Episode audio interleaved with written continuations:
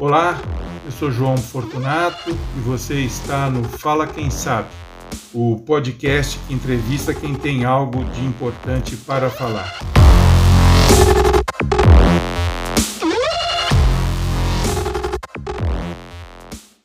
Hoje, quem vai falar com a gente, tudo que sabe sobre contágio psíquico, é o analista junguiano, diretor e mestre em comunicação e professor do IGESP, o Instituto Junguiano de Ensino e Pesquisa, Leonardo Torres. Leonardo, bem-vindo ao Fala Quem Sabe.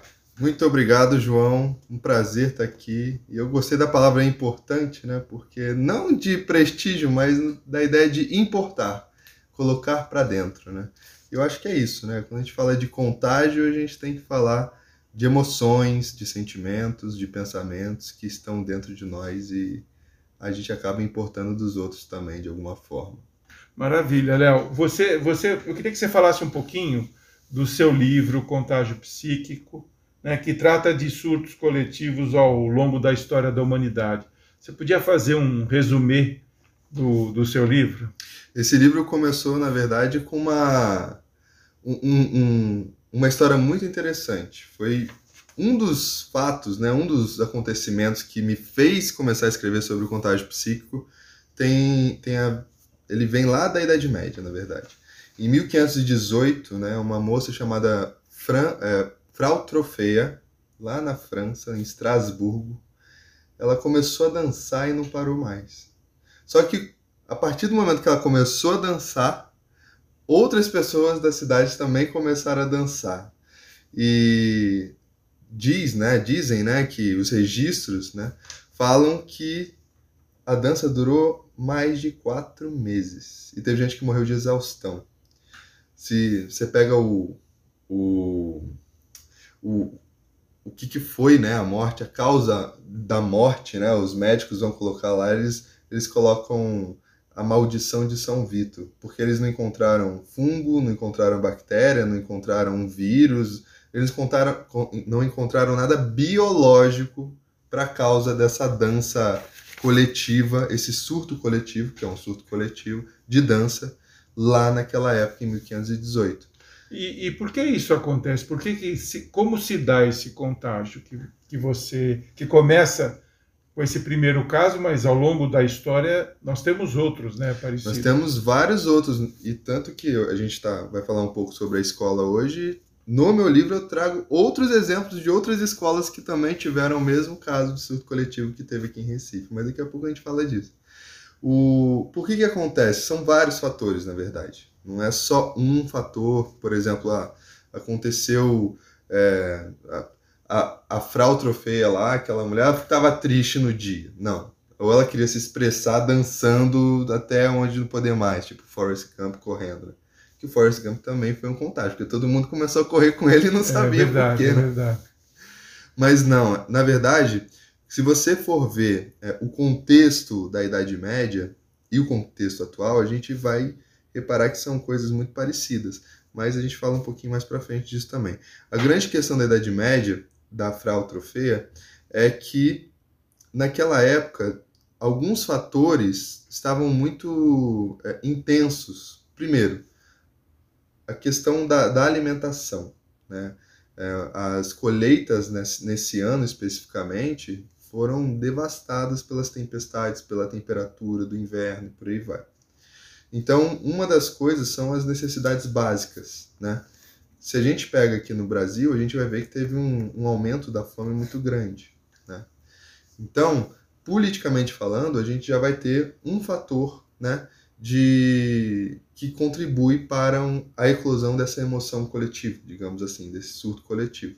A outra coisa é o quanto que as nossas crenças como sociedade estão consolidadas. Naquela época, ninguém, os registros mostram que ninguém estava tendo uma fé e estava sendo fiel, por exemplo, à igreja.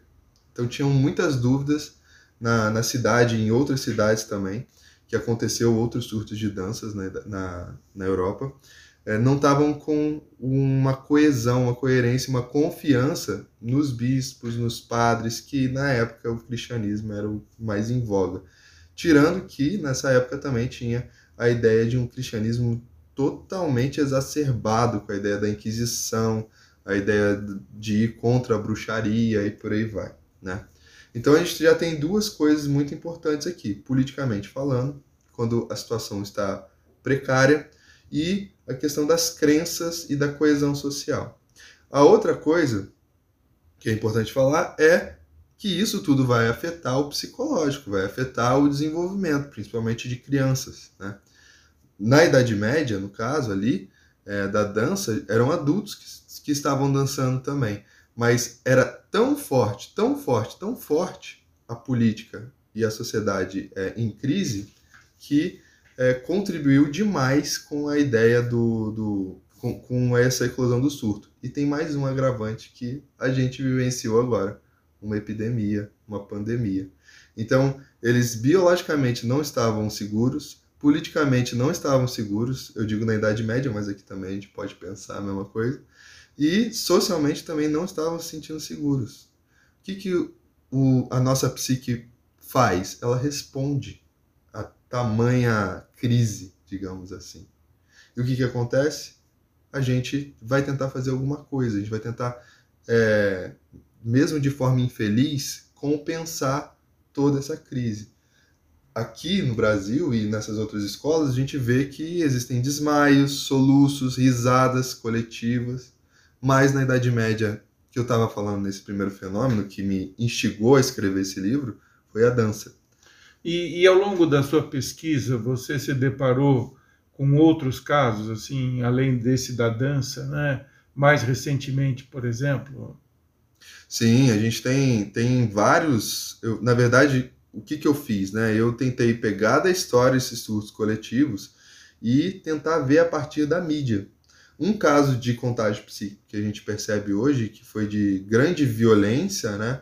É, foi o caso da moça que foi linchada no Guarujá alguns anos atrás. Se você pega o depoimento né, das pessoas que lincharam, é, eles falam que eles estavam fora de si né? Eles estavam com é, uma mentalidade que não era tão racional. E é exatamente isso, um estado do contágio psíquico. Mas isso não é o, o fenômeno da, da massa?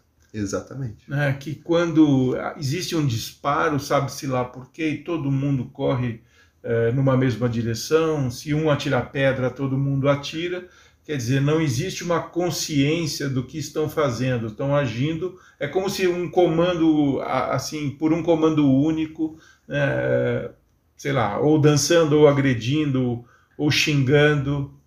Exatamente. É, existe o fenômeno da massa, mas a gente tem que lembrar também que, no caso do contágio psíquico, existe um lado positivo para isso, né? É, não é só ir para o abismo como se fosse uma manada, Sim. né? A manada ela tem uma função de sobrevivência também, se a gente for olhar no mundo animal, né? E até nós como gregários. Se você for ver na cultura, né? E ao longo da história da humanidade, é, um dos casos de contágio psíquico que alguns autores chamam de contágio emocional, por exemplo, é um vomitar ao ver outra pessoa do mesmo grupo vomitando. Por que que isso acontece? Porque se o outro está vomitando, significa que a gente, que a gente comeu a mesma coisa. Então, se ele está passando mal, eu também vou passar daqui algumas horas. Então, também é um fator de sobrevivência. Mas é o fenômeno do bocejo também? Cabe aí? Mesma coisa, é o fenômeno do bocejo. E o bocejo ele serve para sintonizar e sincronizar, ou seja, é, deixar ao mesmo tempo vir o sono. Porque a gente tem que dormir no mesmo momento, a gente tem que comer no mesmo momento, porque somos seres de grupo. O problema é que, como qualquer outro fenômeno, ele garante a sobrevivência, mas também ele tem uma, digamos, ele tem um, um fator destrutivo. E o fator destrutivo pode ser essa dança, dançar até a exaustão, até a morte, né? Agora, tanto a gente fala do, você falou, cita a dança como um fenômeno, não o primeiro com registro histórico, mas aquele em que você se baseou para iniciar o seu livro. É, mas outros fenômenos é, de contágio psíquico certamente aconteceram.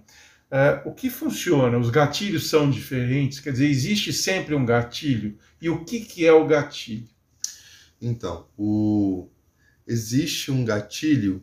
Pode ser que sim. São vários níveis, na verdade, se a gente for ver o, o contágio como um todo. Né?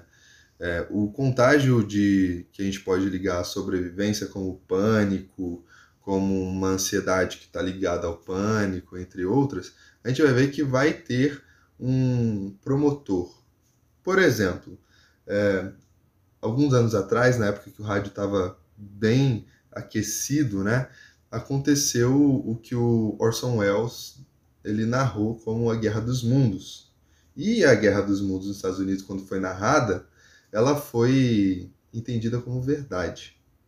Então gerou um pânico coletivo na cidade em que ele narrou.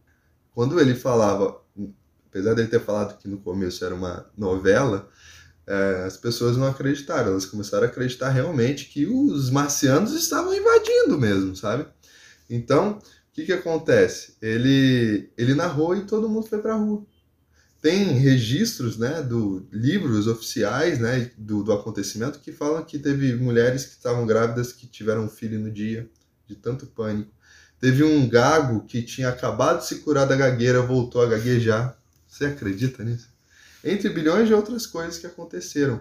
E a Guerra dos Mundos, ela foi divulgada em outras cidades também. Uma delas foi aqui no Brasil, no Nordeste, não sei aonde, se não me engano foi no Recife também. E outra foi, se não me engano, na Venezuela. E nos dois lugares aqui, na, na América do Sul, o exército foi para a rua. O Guerra dos Mundos, a novela foi em que ano mesmo? Ah, foi época de, acho que 1930, por aí. Eu não sei direito, o número não é comigo. Mas o que que acontece? Se a gente for ver. Não, né? Eu estava tentando estabelecer um paralelo para ser transmitido para cá, porque nós tivemos as tropas americanas baseadas lá no, no Nordeste, né, na Segunda Guerra. Provavelmente foi isso. É, então tá aí. É, é por aí mesmo, 29 a 45, alguma coisa assim. E, o, e, e, é muito interessante isso, né? Porque se você for pegar esse fenômeno um pouco antes né, do, da ideia do contágio psíquico, a gente vai ver muitos estudos sobre o fenômeno da histeria coletiva. É a mesma coisa, praticamente. Só que eu decidi não usar a histeria coletiva por, por causa da origem mesmo, por causa do, é, da categoria que cada um, cada surto surge. Vou explicar. É, histeria é uma palavra que, se a gente for traduzir, significa útero ferido. A histeria ela vem de uma, de uma ideia freudiana que entende que a sexualidade, o vínculo, o amor, eles são o cerne né, das motivações e das pulsões e das neuroses humanas. Para o Jung, que é um outro pesquisador, um outro autor, ele vai falar que não é só a ideia do amor, né, ou do sexo, ou do vínculo, mas a gente tem bilhões de outras, é, digamos, origens ou universais. Então a gente não é movido e não tem neuroses, não tem problemas só por causa do sexo, do amor e do vínculo. A gente tem por causa de religião, a gente tem por causa do trabalho, a gente tem por causa do, do sexo também, do amor e por aí vai. De comunicação, a gente estava falando do gago aqui, e por aí vai. Tudo, tudo, tudo é, tá ligado a um um universal que a gente chama. O Jung vai chamar isso de arquétipo, ou seja, uma imagem que é lá de trás, né? Como, por exemplo, se você for pegar há 40 mil anos atrás e hoje e falar a palavra, digamos assim, traduzindo as línguas, mãe, todo mundo vai entender o que é a mãe. Pai, todo mundo vai entender o que é o pai, né? Grupo, todo mundo vai entender o que é o grupo. Por quê? Porque são imagens que vêm lá de trás nossas. O Jung vai até um pouco antes, ele fala que é a história da, da, da, de todos os animais, porque o animal também reconhece a própria mãe e o próprio pai, por exemplo. Alguns deles mais evoluídos, claro. E esses universais, essa coisa que a gente chama de imagem arquetípica, né? essa coisa que a gente chama de imagem arcaica, elas eclodem como se fosse como se fossem vulcões. Então, quando eu estou dominado pelo arquétipo do pai, né, ou pela imagem arquetípica do pai, sendo mais preciso cientificamente falando, é porque eu virei pai né, de, um, de um filho biológico, ou então porque eu adotei um cachorrinho, um gatinho, ou porque eu tenho um, um orientando no, na faculdade, no, no, mestrado, no doutorado, que eu vejo como filho, ou eu tenho também um aprendiz e por aí vai. Então a ideia de pai, ela está em mim e está me tomando. Isso acontece com ansiedade. Isso acontece com pânico. Então, a ansiedade pode me tomar. O pânico pode me tomar. E como somos seres de grupo, quando eu vejo que o pânico está tomando o meu amigo aqui do lado, eu acabo sendo mais suscetível ao pânico me tomar também. Você, Léo, você está falando de arquétipo, você está falando da, do inconsciente. Exatamente. Né? Quer dizer, o, o, consciente que traz, traz à tona, né? a gente tem uma memória lá atrás acumulada que a gente ela vem naturalmente. Quer dizer, quando a gente tem um problema em grupo, essa memória vem à tona. É isso? É despertada? Exatamente. a gente pode pensar é, a memória como uma emoção consolidada. Pensa que a emoção ela é uma lava. Né? Ela é uma lava borbulhante. A memória ela é uma lava já dura, né? aquela que já esfriou. Então ela, tá, ela faz parte da nossa mente ela faz parte da mente da humanidade. O inconsciente, você O inconsciente, disse. perfeito. Então, é, quando o, eu, tô com essa lava consolidada, eu tenho outras camadas, né? Então, outra camada é uma, digamos, uma camada mais fina do inconsciente que já é, faz parte da minha história, que são memórias pessoais mas a memória que você está falando é uma memória da humanidade. Então, mas você diz isso que é uma coisa que vem, é genética, vem no gene, quer dizer, está lá no teu DNA. Não só genético, mas da psique. É. É, é além do genético, tá? A gente tem uma herança genética, claro, a gente rememora, né, o, o, o DNA para o desenvolvimento do ser humano, né, biologicamente falando, mas a psique também ela herda, né, não geneticamente, mas ela herda é, e remonta a psique dos meus antepassados. Agora, Léo, você, a gente está falando aqui de, de, de contágio psíquico, ou seja, você cita bastante assim um grupo, por exemplo, no caso de uma ansiedade, é como se todos ficassem ansiosos ou, ou tensos, se estão em grupos, essa coisa toda. E aquele indivíduo que está no grupo e se mantém equilibrado e tenta apaziguar os ânimos? no é, caso. Perfeito. É exatamente isso que é uma coisa interessante. Por quê? Porque o que, que vai diferenciar eu me entregar para o contágio ou para essa possessão né, desse, dessas imagens que eu estou falando ou não é aquilo que a gente chama de consciência. Já que a gente falou do inconsciente, a gente tem que pensar o seguinte: o inconsciente ele está lá embaixo, consolidado, tudo mais. Mas a gente sabe que embaixo dessa consolidação tem lava borbulhante também, né? O contágio, ele é exatamente isso. Ele vai dar tanta pressão nesse nessa lava, né, que está consolidada, que vai explodir, certo? Exatamente isso. Quem tem consciência não é que não foi contagiado, é que consegue escolher mesmo contagiado. Consciência é consciência, é a habilidade de tomar decisões consciente. É exatamente isso que consciência é: decisão. Então, nessa hora que eu sinto a ansiedade, eu sinto que ela pode me dominar, eu sei que eu tenho consciência para conseguir abarcar isso e deixar ela me atravessar e até poder ajudar o próximo. Seria uma resistência? Não é resistência porque a consciência deixa atravessar. Né? as nossas emoções, quanto mais resistência a gente tiver, mais vai fazer pressão e ela vai vir mais forte. Né? É o que a gente chama de repressão. Quanto mais eu reprimo as minhas emoções, mais elas vão vir cada vez mais intensas e mais fortes. Então, se eu deixo as emoções me atravessarem, o Jung tem uma palavra muito interessante que é abreagir, né? Não é reagir e, e sentir a ansiedade ou jogar a ansiedade no outro, falando, ah, você que é o problema, né? Que é a questão do bode expiatório, que foi o caso da moça do Guarujá. mas entender que eu, eu estou com ansiedade, ela está passando por mim e ela está me atravessando e eu vou deixar ela me atravessar, mas ela não vai me dominar. Né? E isso é consciência. Então é um atravessamento, digamos assim, não é resistência. Agora, Léo, é, pensando sempre nesse, no, no, coletivo, né, que é a razão da nossa conversa aqui, do contágio, é, num, num, num culto, vamos supor um culto evangélico, né, onde você tem aqueles milhares de pessoas, você tem uh, aquela uh, aquele fervor, né, que é aquele aquecimento do pastor, aquela coisa que faz a população de alguma forma ser contagiada por aquilo que ele é, se enquadra numa história Perfeito. Dessa. Isso também é um exemplo do meu livro.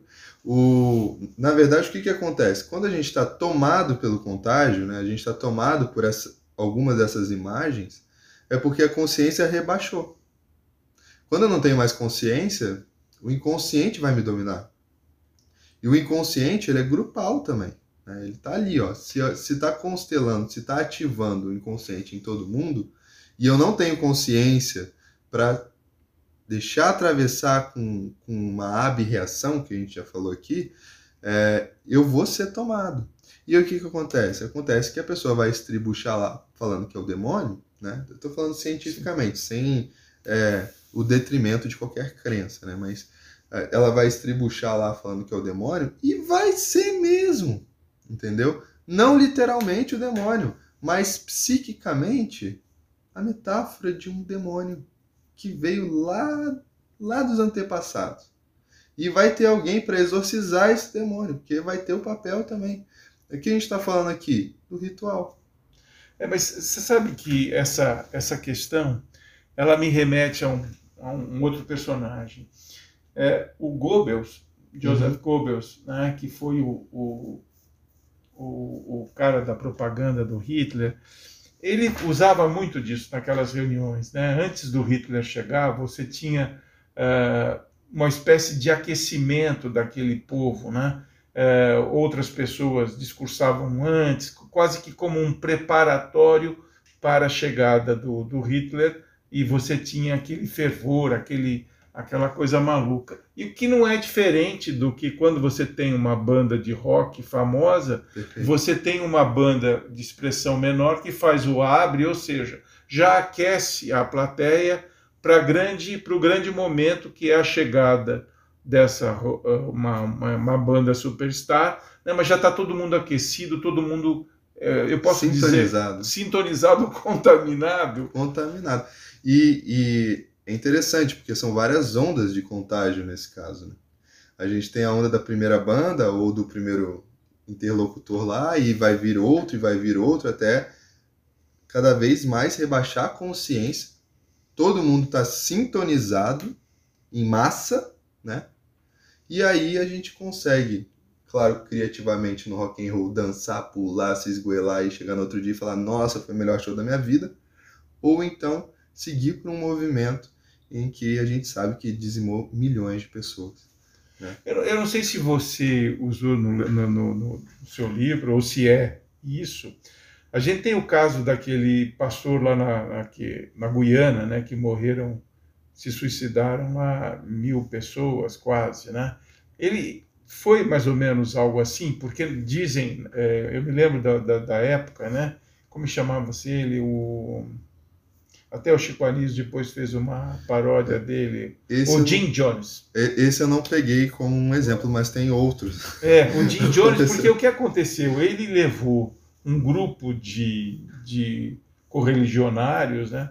levou para a Guiana e lá, depois de um, de um ritual coletivo, aquela coisa toda, não sei, as pessoas foram estimuladas a tomar um, um, alguma coisa e morreram quase mil pessoas, né, entre jovens, homens, mulheres e crianças. Quer dizer, foi uma coisa maluca aquilo e numa única tacada. É, aconteceu também, acho que nos Estados Unidos, se eu não me engano, com um cara chamado Marshall Applewhite.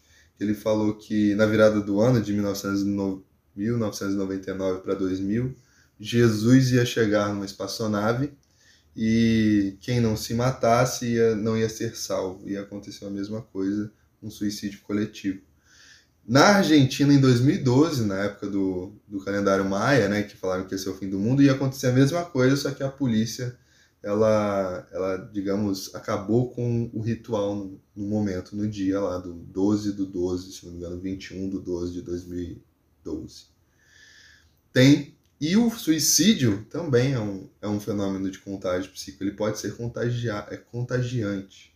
Agora, existe um antídoto para isso? Existe uma coisa chamada consciência. Né? Se a gente não tiver consciência, já era. Mas, por exemplo, se a gente toma como exemplo esse, esse caso que eu citei do, do Jim Jones, lá na Guiana, é, a consciência que se toma disso é a informação? Exatamente. E além da informação, o que, que eu vou fazer com essa informação, né? Porque a gente, se a gente não tiver consciência, a gente é levado mesmo, não tem jeito. Quando a gente está falando aqui de casos avassaladores de contágio psíquico, né? Só um exemplo do suicídio que a gente está falando aqui, o, quando o aquele ator famoso, esqueci o nome agora, o Robin Williams, ele se matou, o índice de suicídio nos Estados Unidos aumentou. Então, o suicídio ele é contagioso e é uma coisa muito preocupante, porque como que a gente vai fazer para as pessoas não se suicidarem, é. não cometerem suicídio coletivamente? É. Consciência. Então, mas é interessante isso que você fala. Eu não sei se ainda é hoje. Eu sou jornalista já há muito tempo, mas antigamente você não citava o nome de pessoas que se suicidavam. E nem o método hoje, mas... É, você não citava o nome. Eu não sei se era esse o temor, mas é, você evitava, evitava não, era proibido colocar o nome, é, ou se era famoso, você não citava a causa-mortes, mas você não dizia, não citava o nome de pessoas que se suicidavam. Isso vem de um estudo chamado efeito Werther, porque dizem, né, os boatos e a ciência já mostrou que é, existiu esse boato, a gente não pode falar que existiu 100% isso, mas o boato existiu, de que quando o Johann Goethe, ele fez, ele escreveu, né, o, o, a triste história do jovem Werther, eu não lembro o nome do livro direito, mas acho que é isso. Causou um suicídio coletivo porque o livro era muito angustiante. Era um, um amor perdido, um amor é, não correspondido desse personagem. Então esse autor, né, que estudou o efeito Werther, ele traz dessa ideia e desse boato que aconteceu de que houve um suicídio coletivo na época do, do, do lançamento desse livro do Goethe. O Léo, é, nós estamos falando muito de história tal, mas tem um, um caso recente uh, que ocorreu lá no Recife, né? Você mencionou, inclusive, no início da nossa entrevista, lá na escola estadual Agil Magalhães, né? Que onde 26 crianças tiveram um surto coletivo. Uh, foi logo no recomeço das aulas, né? Depois daquele pico da pandemia, tal. E por incrível que pareça, chamaram o SUS e foram várias ambulâncias, porque o número de crianças era bastante elevado e todos com os mesmos sintomas. O que, o que foi isso? Foi um, um contágio coletivo? O que, que aconteceu ali? Você estudou esse caso? Exatamente, foi um, um caso de contágio psíquico, né? um, um surto coletivo que levou essas 26 crianças, a, adolescentes, né, a sentirem os mesmos sintomas, e, assim, palpitação, falta de ar, né? É, desmaios. Pelo que eu li né, nas notícias também, elas tiveram que ficar deitadas, né, esperando o, o SAMU vir, que vieram várias viaturas, pelo que eu li também. Né? E quando eu li, eu falei: olha, é um caso que eu já vi, acho que várias vezes, né, no, no meu livro eu trago pelo menos dois ou três exemplos em outros lugares do mundo que são os mesmos sintomas e a mesma dinâmica de ter que chamar um, o órgão de saúde para vir resgatar. E o que, que acontece? É o que a gente estava falando, só retomando lá no começo do podcast. A gente está vivendo hoje um, uma crise política, uma crise social. Né? Eu conversando com algumas clientes, clientes meus que são professores de, de escolas públicas, o que, que essas crianças não, elas não é, como que elas viveram nessa, nessa pandemia. Primeira coisa, né? Elas tiveram que receber cestas básicas. Isso é uma coisa muito importante a gente entender, porque os preços aumentaram, o gás hoje está quase impossível de comprar, a gente está vendo acidentes porque as pessoas estão começando a fazer comida com álcool, né? É, então elas estão começando a, a, ter problemas nas necessidades básicas. Isso eu estou falando politicamente. Isso é um fator muito importante para um surto desse, né? É, outra coisa, a criança e adolescente ainda está desenvolvendo a psique, está desenvolvendo o que a gente chama de ego, de eu, né? E vai se completar só aos 21 anos. Então a gente teve um, um hiato de dois anos nesse desenvolvimento. Não dá para a gente colocar a criança e, e falar, olha, você voltou ao normal, segue aí. É impossível. Quando a criança chega lá, ela vai ver aquilo tudo como um mistério. Ela vai ver tudo aquilo como se fosse algo totalmente novo. E o, a psique dela não está desenvolvida para isso. Então pensa, a gente tem essa questão do, da crise política, da crise social, a gente está com essa com a, o medo ainda do, do coronavírus, que ainda não acabou a pandemia, e a gente ainda tem essa deficiência no desenvolvimento da criança. Isso tudo, né, junto, é, é campo aberto para surto coletivo, para contágio psíquico, né? porque a consciência depende do eu. Então, logo depois que, que houve um afrouxamento, um abrandamento né, da, da pandemia, é, com a descoberta das vacinas, a aplicação dela, delas né, nas pessoas, é, e imediatamente a gente voltou a, ao ritmo quase normal né, e havia uma insistência para as escolas é, receber de volta os alunos. Você acha que é, faltou é, orientação? Porque, assim, o, a, a, gente sabia que, que teríamos um problema, a pandemia tinha provocado uma, uma questão de saúde mental, né? não só em crianças, mas em várias pessoas ficaram dois anos guardadas né, em casa, trancadas, sem poder interagir, sem poder sair para absolutamente nada, sempre com aquele medo, com aquele com um risco assim na, na, no seu horizonte, né? Ou seja, faltou preparo primeiro para os professores é, é, orientar os alunos e os alunos também serem orientados do que eles poderiam aguardar na volta? Eu acredito que sim.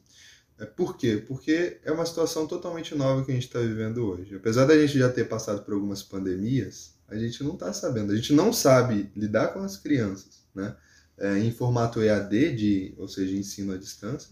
Assim como a gente não está sabendo agora reinserir essas crianças no, na, no colégio, na escola. Né? Tudo isso é muito novo. Eu não quero culpabilizar ninguém. Na verdade, esse desafio ele está posto para todo mundo pensar junto. Né? É, isso que você está falando é muito importante, né? porque esse ritmo que a gente está voltando, digamos, ao normal, né? É que nunca acabou, mas a gente está voltando às empresas, as próprias empresas estão pedindo para os é, colaboradores voltarem, está todo mundo sentindo essa ansiedade, está todo mundo sentindo esse pânico de leve.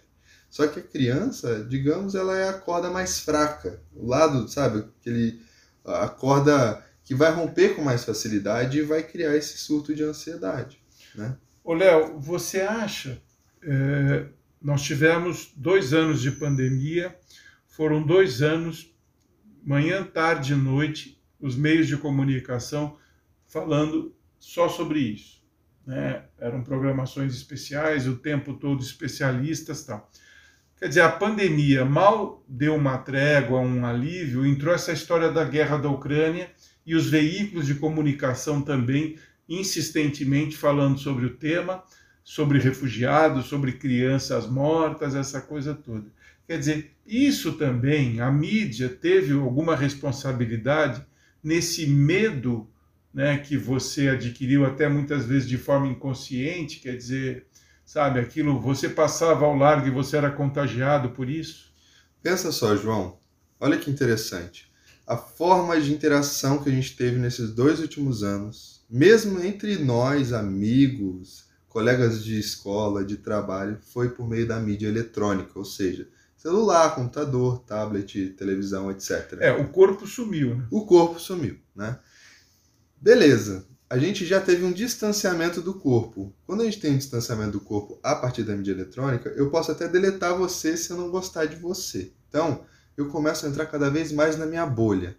Só que a bolha, ela não respeita as notícias de pânico, digamos assim, essas notícias que você está falando, da pandemia e da guerra da Ucrânia. Por quê? Porque os algoritmos bombardeiam né, essas a gente com essas notícias. Até questões de patrocínio e por aí vai. Né? Mas, o que, que acontece? A gente recebeu o tempo todo. Querendo ou não, a gente recebeu. Querendo ou não, se grande parte da população recebeu e ficou em pânico com essas notícias, a outra parte se contagiou por essa grande parte. Isso é muito importante a gente entender, porque traz a ideia de que nós somos um grupo, uma nação. Nós temos uma psique coletiva, uma psique que é da sociedade. Então, se o outro está mal, uma parte de mim vai estar mal. E isso é muito importante a gente entender. Porque se a maioria do Brasil está em luto hoje, todos nós estamos. Se a maioria do Brasil está em pânico hoje, todos nós estamos.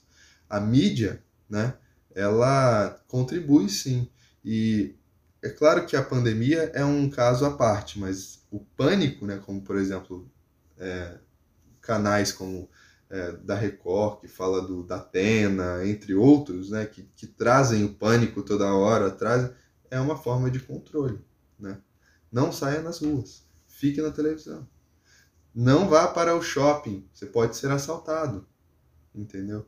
Então a pessoa fica cada vez mais centrada nos equipamentos eletrônicos. Hoje a gente tem dados, a gente tem dados científicos é, de que a gente chama de Internet Trends da Mary Meeker, né, que é uma autora, que fala que hoje o usuário global, ou seja, o usuário comum, ele está 8 horas por dia na frente das telas eletrônicas. O que, que isso significa? Que um terço do seu dia você está olhando para uma tela. Eu acho muito. Se você for pegar os psiquiatras, médicos e até outros autores, eles têm falado hoje que o máximo que a gente deveria usar das telas é 30 minutos. Imagina! Hum. A gente está usando 8 horas. É, mas isso é uma, uma, uma imposição pelos meios de produção. Né? Você hoje não faz nada sem estar diante de uma tela. Né? Exatamente. Né? Tem esse, as escolas, a mesma coisa, né? as crianças elas são expostas à tela desde pequenas, né? E agora é, é, meio que não tem escapatória disso, né? Você não tem uma, uma saída é, sem ficar excluído. Exatamente. E aí a gente entra na ideia do contágio psíquico que é mais brando. O que, que eu quero dizer com isso? Que, por exemplo, a moda uma notícia que viralizou, né, assim, boa, de interessante, é, até uma fake news, mas a fake news eu acredito que seja mais destrutiva, o contágio psíquico está acontecendo a cada momento. Qualquer coisa que viraliza na internet tem um contágio psíquico agindo ali. Né? Só que alguns contágios psíquicos eles são normatizados hoje em dia, porque eles fazem parte do nosso cotidiano, a gente não vê. Outros, como o caso da escola de Recife, são totalmente estranhos aos nossos olhos, né? Porque não é uma coisa que a gente vê cotidianamente, mas a gente está sendo, a gente está contagiando e sendo contagiado o tempo inteiro, todo santo dia, né? Por que, que o estranho é importante da gente ver? Porque a gente pode tratar ele como um sintoma. Algo tem que ser mudado. E aí o que, que tem que ser mudado nesse caso, né? Que está exacerbado, que está fora da curva? Talvez todas essas crises que estejamos vivendo, né? Léo, isso significa, por exemplo, que é, o, os contágios que acontecem, que a gente vê como realidade, como cotidiano, não deveriam ser mudados? Muito pelo contrário. Né? Se a gente for pensar num contágio que é que, que tem preconceitos, discriminações, como o caso do linchamento da, da, da moça, né, que chamaram de bruxa lá no Guarujá, a gente tem que entender o que, que aconteceu. Porque muitas vezes, muitos linchamentos, né, é, muitas chacinas ficam impunes. Sim, sem dúvida. Agora você, você falou num, num ponto muito interessante, é, sobretudo porque nós estamos no Brasil. Né? É, você, você cita o caso do Guarujá e, e tem outros é, semelhantes. O problema é que nós estamos num governo que não dá atenção para a saúde mental. Né? Tanto que ele mexeu nos protocolos de, de internação psiquiátrica, essa coisa toda. Quer dizer, nós temos um governo que despreza esse sentimento. É frescura. Exatamente. Né? Quer dizer, se você. Não adianta estudar aquilo, você tem que estudar, tirar conclusões e deixar na gaveta, porque você já vai, jamais vai conseguir é, colocar na prática, exercitar aquilo que você observou ali. É, infelizmente, a gente vive num, num, num país, nesse momento, em que a saúde mental ela é tratada como frescura. E para mim, né, na minha opinião, não só a saúde mental, mas a saúde como um todo. Né? Não, sem dúvida, Se... mas é como estamos. Se a gente for olhar né, para essa ideia da, da vacina, né? Não, é a vacina, sem né? dúvida, né? Impressionante. É, a vacina, a própria fome, né? Se a gente pensar por. A Obviamente que. Exato, é necropolítica. Se, se a gente. É, pegar isoladamente cada um desses fatos né, que estão acontecendo, é, a gente vai perceber e analisá-los de perto que eles estão todos amarrados um com o outro. Né? Nada acontece por acaso. Então, você citou a fome, né? A fome, como diz o João Bosco, não dá para interromper, né? Então é uma coisa que a pessoa sente, é, você se desespera, né? E, e, a gente não vê uma solução para esse problema no curto prazo. Né? Não vão ser bolsa disso ou bolsa daquilo sem um programa, Exatamente. um programa que contemple a fome, a educação e a saúde. Né? A gente não vai ter é, uma solução a curto prazo. Só tem que haver uma mudança completa do cenário, é uma coisa radical. Agora, voltando para a questão do psíquico, né? Quer dizer, como lidar com isso? Né? Se você não tem incentivo, por exemplo, o professor, ele voltou, ele não sei se ele estava uh, com a cabeça dele boa, né, a saúde mental dele boa, e lidar com um bando de crianças que, como você já disse antes, com a psique em formação, né, e ele não foi preparado para lidar Exatamente. com isso. A gente tem um caldo explosivo aí, não tem? Tem, tem um caldo explosivo, não só na escola. Já que a gente está falando disso, como lidar? Não tem como lidar. Ou a gente realmente melhora enquanto é, ser político, social e por aí vai, ou a gente vai. O, o escape vai ser na psique. A ansiedade vai aumentar, o pânico vai aumentar, a depressão vai aumentar, o suicídio vai aumentar. E, é, e alguns vão chamar de frescura, né? Mas tem uma coisa boa, pelo menos, que a psique é irônica. A psique também ela, ela tem uma função que a gente chama de função hermética. Então é, é muito interessante isso, porque ela, ela, ela traz uma função chamada compensatória. Então muitas vezes quando a gente só está pensando, né, é, no bem de todos, no bem de todos não, no bem da minha própria família, né? Quando eu estou só pensando em ganhar um, um troquinho com a vacina de todo mundo e por aí vai, e eu não vejo, né, digamos, a M, né, a M gigante que eu estou fazendo, a M gigante fica presa no meu corpo. Isso a gente chama de psicossomática. Né? E é muito interessante, porque a gente tem visto aí cena, algumas cenas né, do nosso presidente atual tendo grandes batalhas com a M dele. Né? É impressionante isso.